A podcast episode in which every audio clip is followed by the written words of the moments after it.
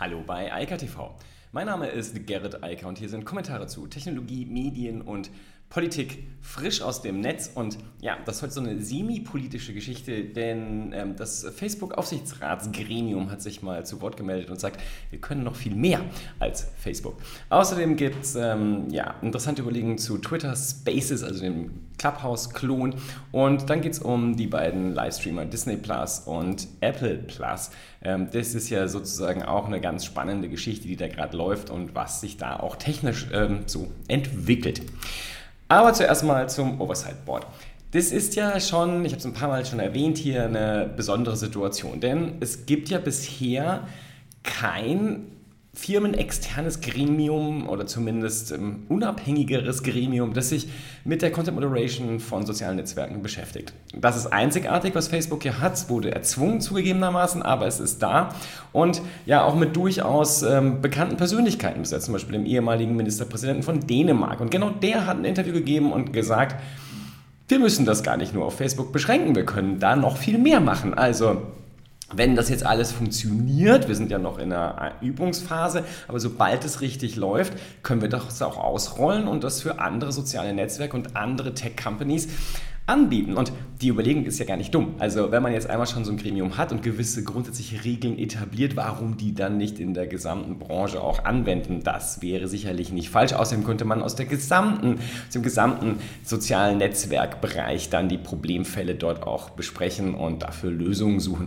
Also ganz dumm halte ich, für ganz dumm halte ich das nicht. Die Frage ist, inwieweit die Motivation dort äh, darin besteht, sozusagen Facebook hier ähm, eine gewisse Führungsposition zu ver äh, einzubringen. Ähm, das weiß ich nicht, aber grundsätzlich halte ich es nicht für schlecht. Allerdings, was ich weiterhin für viel interessanter halte, ist das, was Twitter gerade macht. Ähm, das ist ja die Frage, ob es nicht klüger ist, das Thema der Content Moderation zumindest mal grundsätzlich erstmal zu crowdsourcen. Also nicht in so ein kleines Gremium mit aktuell 30 Personen zu verlagern. Ähm, ja, auch nicht über jedes Problem, was in sozialen Netzwerken so auftaucht, bei der Content Moderation dann tatsächlich entscheiden können, sondern es die Nutzer erstmal grundsätzlich entscheiden entscheiden zu lassen und nur die unklaren Fälle dann tatsächlich in das Team reinlaufen zu lassen. Und ich glaube, das wäre ein ganz guter Weg, das Ganze zu, äh, zu lösen.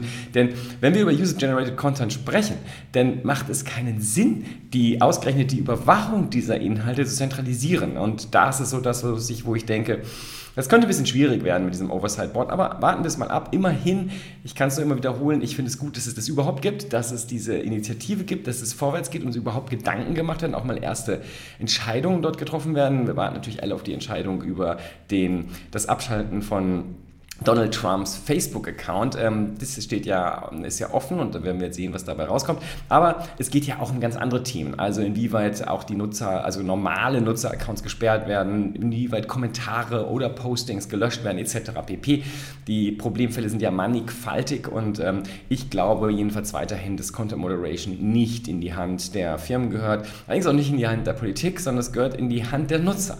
Das wäre absolut sinnvoll und es gibt genug, die sich damit damit beschäftigen und dann kann man in allen Streitfällen das dann an irgendein Gremium äh, verschicken und da wäre ja das hier vielleicht gar nicht so schlecht.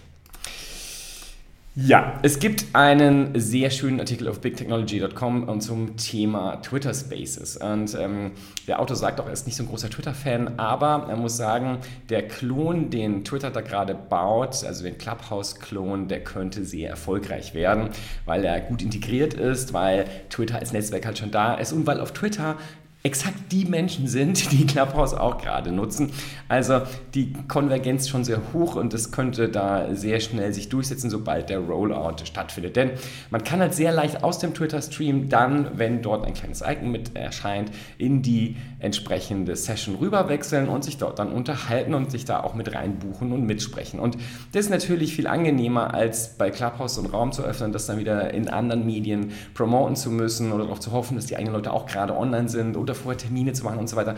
Alles schwierig und insofern ist es spannend, das anzusehen. Ich glaube nochmal grundsätzlich, dieses ganze Thema Audio-Social Networking, das wird definitiv überdauern und zwar definitiv auch speziell die Corona-Pandemie, denn da sagen mir zu viele gerade, das ist der einzige Grund, warum es das gibt. Klar, wir haben alle ein Bedürfnis, mit anderen Menschen uns zu unterhalten und auch neue Leute kennenzulernen. Das funktioniert da halt sehr gut, viel, viel besser auch als in Videokonferenzen. Aber ich glaube, dass das auch funktioniert, wenn alles wieder normal ist und wir uns auch wieder ganz normal auf Kongressen etc. treffen können. Denn dieses Audio-Only Social Networking, das ist halt irgendwo so ein bisschen genau zwischen diesen Parametern. Auf der einen Seite der Podcast, auf der anderen Seite die Videokonferenz und dazwischen der Kongress und ähnliches, wo man sich trifft und das verschmilzt in diesem Format und ich glaube, wie gesagt, das wird sich durchsetzen. Wer da am Ende des Tages gewinnt, werden wir sehen. Clubhouse wächst sehr schnell, aber Twitter ist halt schon sehr groß und wie gesagt, hat exakt die richtige Audience dafür. Alle die Kommunikatoren, Multiplikatoren aus dem Bereich Medienkommunikation hocken auf Twitter. Denen noch ein Tool zu geben, sich äh, in einem Audioformat zu unterhalten, das dürfte ziemlich gut funktionieren und ich bin gespannt, wann der größere Rollout da erfolgt.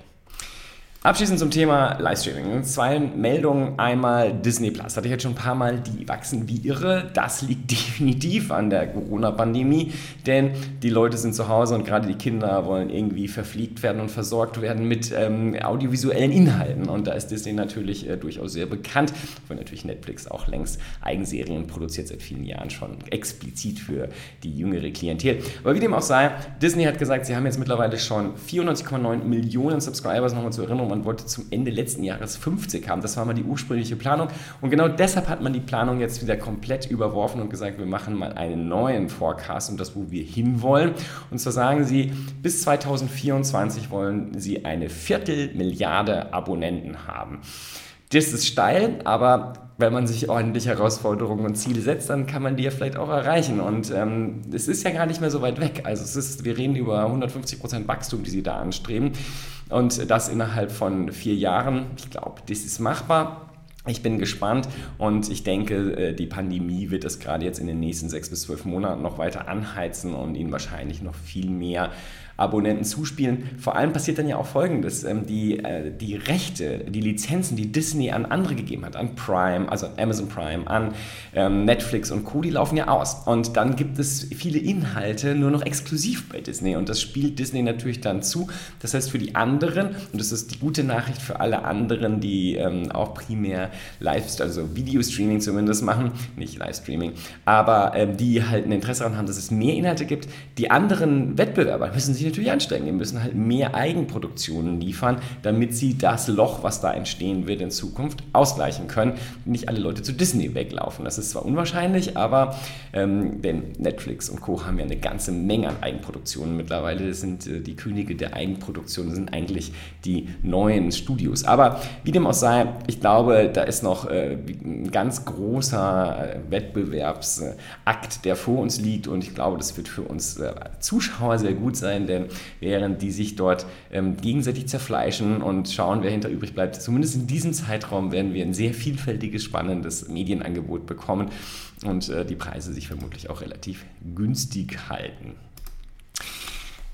Aber es geht nicht nur in diesem Bereich um die klassischen Videofunktionen. Ja? Also da hat sich ja gar nicht so viel verändert und ganz im Gegenteil, ich würde mir manchmal wünschen, dass jemand mal über die Usability von diesen von allen, also ehrlich gesagt wirklich allen Anbietern da nachdenkt, denn die Oberflächen sind meiner Meinung nach einfach nur grottig. Ähm, das, was man haben will, kriegt man nicht, dafür wird man permanent mit irgendwelchem Schrott äh, zugeworfen, äh, den man sich auch noch anschauen will, obwohl man eigentlich nur eine Serie weitergucken will, die man gestern auch schon geschaut hat, das wäre ja ganz nett, wenn man die sofort im Zugriff hätte. Aber gut, na, vielleicht kriegen wir das irgendwann noch hin. Anyway, es gibt ja auch andere Entwicklungen in der Technologie und da setzt Apple äh, gerade auf das ganze Thema AR, also Augmented Reality und bietet jetzt eine iOS-App, die gibt es doch tatsächlich im Moment nur für iOS und nur für die neuesten iPad Pros und äh, iPhone, äh, iPhones ab 12, die ein Add-on darstellt für For All Mankind. Also die Serie, das ist die Eigenproduktion von Apple, bekommt eine oder hat jetzt eine eigene iOS-App, die zusätzliche Augmented Reality Elemente dazu liefert. Und das ist natürlich etwas, wo Apple unbedingt hin will. Also ich habe das schon ein paar Mal auch gesagt, Apple rollt in den Augmented Reality Bereich rein, indem sie die Inhalte im Moment schaffen. Denn ohne Inhalte funktionieren neue Technologien nicht, vor allem Medientechnologien nicht. Also es muss ja was da sein, was die Leute anschauen können. Und ganz offensichtlich sieht Apple jetzt auch selbst, dass sie da sich differenzieren können, dass sie die neuen Technologien, die sie in die Hardware reingebaut haben, jetzt auch nutzen können wollen.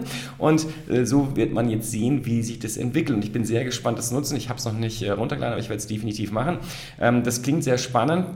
Und ähm, es ist halt eine Backstory zu äh, der Serie und äh, die geht ja gerade in die zweite Staffel und spannend, sehr, sehr spannend und ich glaube, wir werden da noch viel mehr sehen. Meiner Meinung nach laufen wir so oder so dahin, dass jetzt die letzte Barriere sozusagen umgehauen wird.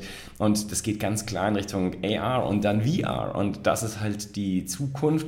Ich meine, das ist natürlich Netflix und auch Disney sicherlich klar. Aber der Vorteil von Apple ist, sie sitzen halt auf der Hardware und sie sitzen halt auch viel tiefer in, dem, äh, in der Software drin. Und insofern ich bin gespannt. Also wie gesagt, dieser Markt ist sehr heiß und es wird sehr spannend zu sehen. Also vielleicht in fünf Jahren kann man das dann sehen. 2025 rückblicken kann man dann wahrscheinlich gucken, wer da tatsächlich gewonnen hat und wo die Reise dann hingeht. Denn jetzt ist erstmal ähm, ja, Marktanteile sichern und äh, die, den Verdrängungswettbewerb anlaufen lassen. Und wie gesagt, für uns Kunden dürfte das ganz positiv werden. In diesem Sinne, ich wünsche ein wunderschönes, sonniges, äh, winterliches Wochenende und schön gesund bleiben. Wir hören uns am Montag wieder. Ciao, ciao. Das war Eika TV frisch aus dem Netz. Unter eika.tv findet sich der Livestream auf YouTube. Via eika.media können weiterführende Links abgerufen werden. Und auf eika.digital gibt es eine Vielzahl von Kontaktmöglichkeiten.